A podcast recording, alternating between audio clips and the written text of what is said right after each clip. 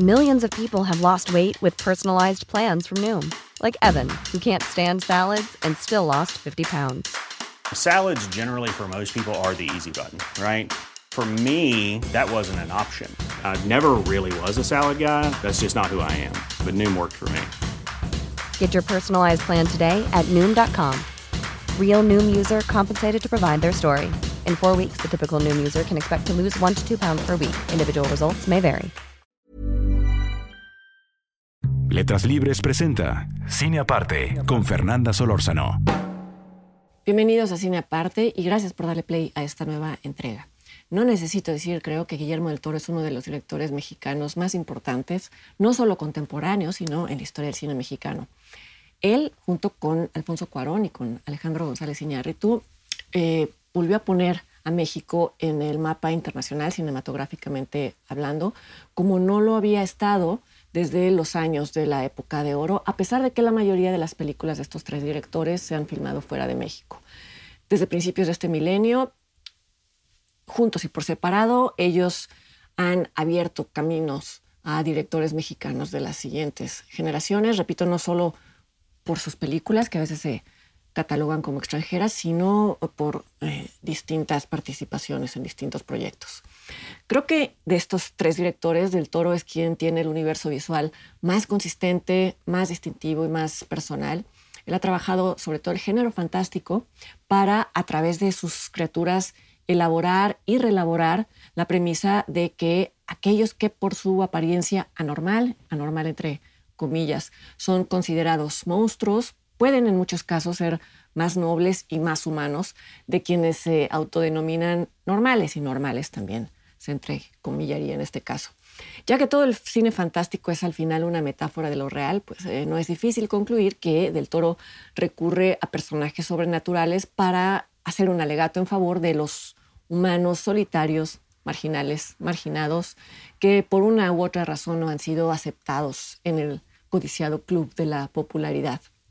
Son películas que consiguen que el espectador sienta empatía e incluso simpatía por seres en apariencia aberrantes para, a través de la alegoría, llevar a, este espectador a reconsiderar sus prejuicios hacia aquellos con quienes convive todos los días y que a veces son prejuicios inconscientes.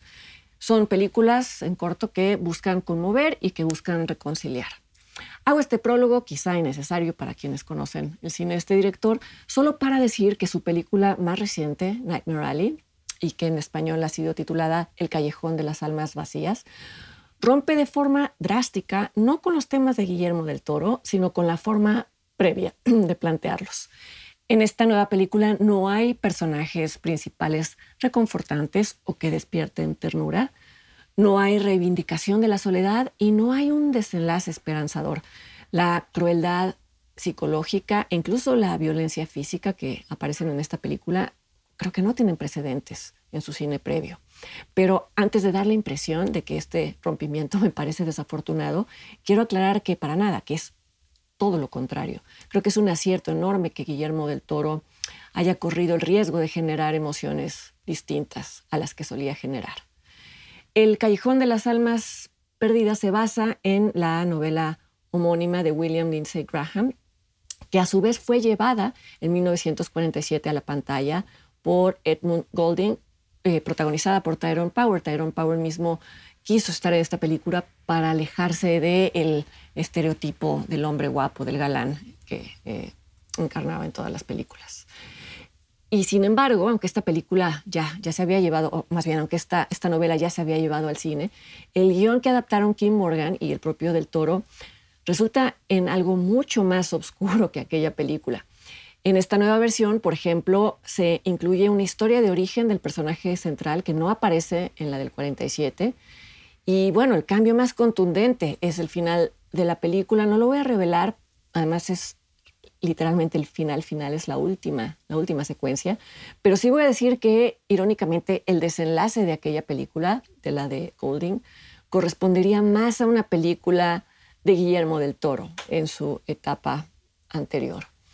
En cambio, el final de esta nueva versión es realmente inquietante y vuelvo a aclarar que uso adjetivos como inquietante, cruel, oscura para hablar de la película, pero para hablar de virtudes de la película, lo digo desde esa intención.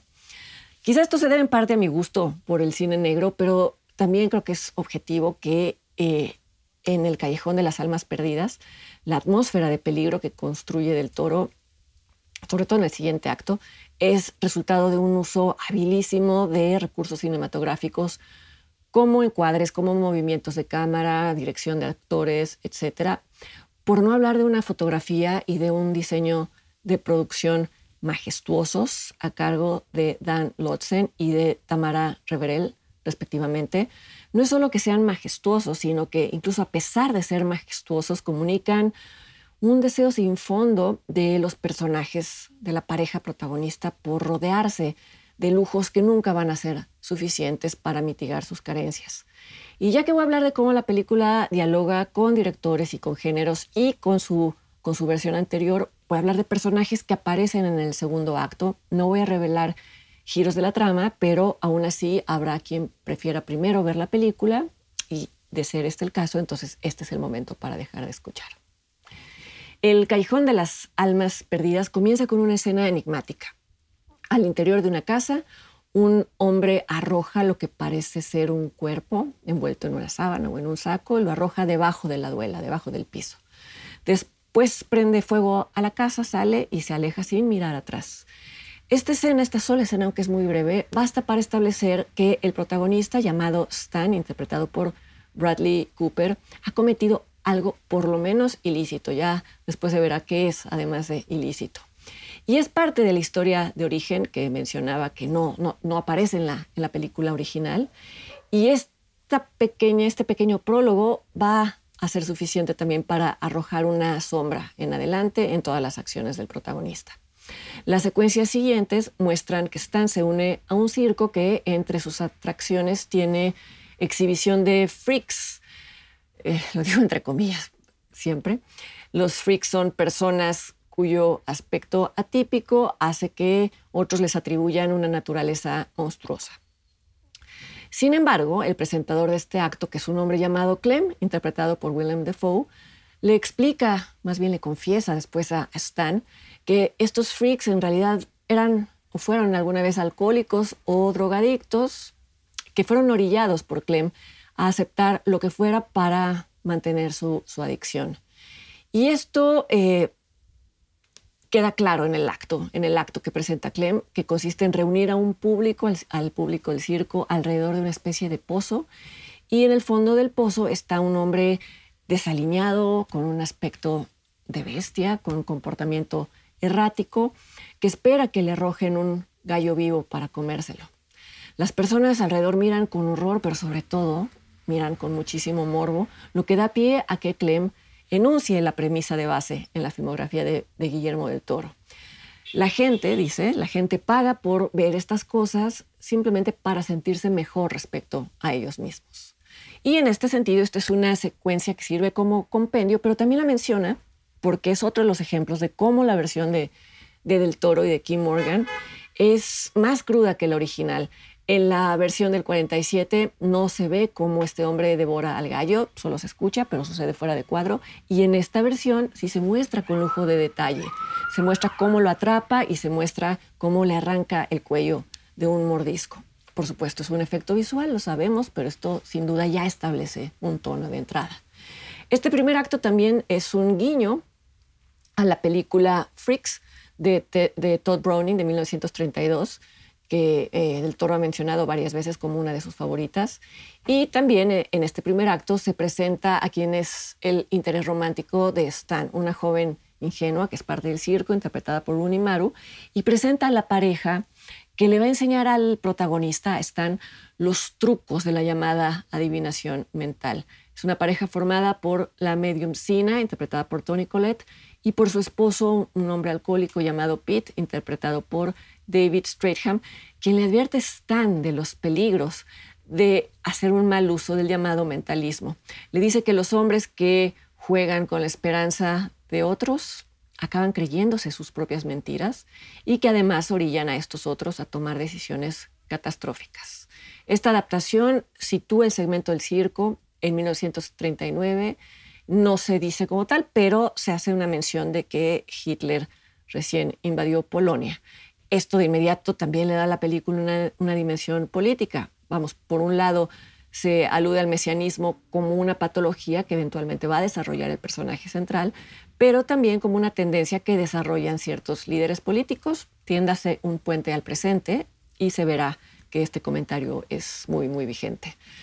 Eh, todo este segmento, como ya dije, condensa la escala de, de valores de la filmografía de Guillermo del Toro y sin embargo es en el segundo acto cuando el Callejón de las Almas Perdidas, en mi opinión, levanta ese vuelo inesperado al que me refería al inicio. Es, una, es un segundo acto inscrito totalmente en las convenciones del cine negro, pero tiene una fuerza y un pulso propios que hacen que el homenaje al género acabe siendo lo de menos. Transcurre en la ciudad de Nueva York, dos años después de que Sam y Molly han dejado atrás el circo y que eh, se han convertido ahora en estrellas de un espectáculo de mentalismo que se presenta cada noche en un hotel de lujo y por lo tanto su audiencia es la élite de, de, Nueva York. El riesgo y el peligro y la ambición que siempre han atraído a Stan se materializan una noche en la figura de una rubia enigmática y muy elegante que durante la función reta a Stan a prescindir de su asistente Molly con el objetivo de desmontar el truco de la adivinación. No hay palabras para describir el impacto la belleza, el efecto de la toma en la que aparece por primera vez esta mujer misteriosa. Es la doctora, la psicóloga Lilith Ritter, interpretada por Kate Blanchett, quien despliega todos los gestos de seducción propios de una femme fatal. La relación que se desarrolla entre estos dos lectores de mentes, en tanto ella es psicoanalista y él es eh, alguien que puede leer todo lo que las demás personas hacen para después vendérselo como proyecciones, esta relación y además la química en pantalla entre Cooper y Kate Blanchett le recuerdan a uno por qué alguna vez cayó rendido ante el cine. Estos actores son conscientes, por supuesto, de que están interpretando arquetipos, pero esto no les es suficiente, es decir, no se confían en, en que esto va a ser suficiente. Son personajes vivos, vulnerables, y hay que decirlo, también son los monstruos más bellos, pero también más corrompidos en la filmografía del director como se sabe, uno de los atributos del mal es que puede llegar a ser increíblemente seductor. Y esto es algo que muy pocas veces se había tratado con tal honestidad y con tal arrojo en la, en la filmografía de Guillermo del Toro. No esperen un desenlace feliz, ni edulcorado, ni edificante. Como ya decía al inicio, la toma final del Callejón de las Almas Perdidas es una de las tomas finales más inquietantes del cine reciente y va sin duda a permanecer en, en la memoria de muchos de ustedes. Bienvenida a esta nueva faceta de Guillermo del Toro. El Callejón de las Almas Perdidas se encuentra ya exhibiéndose en varias salas del país y yo los invito para que me acompañen la siguiente semana aquí a otra entrega de Cine Aparte. Hasta entonces.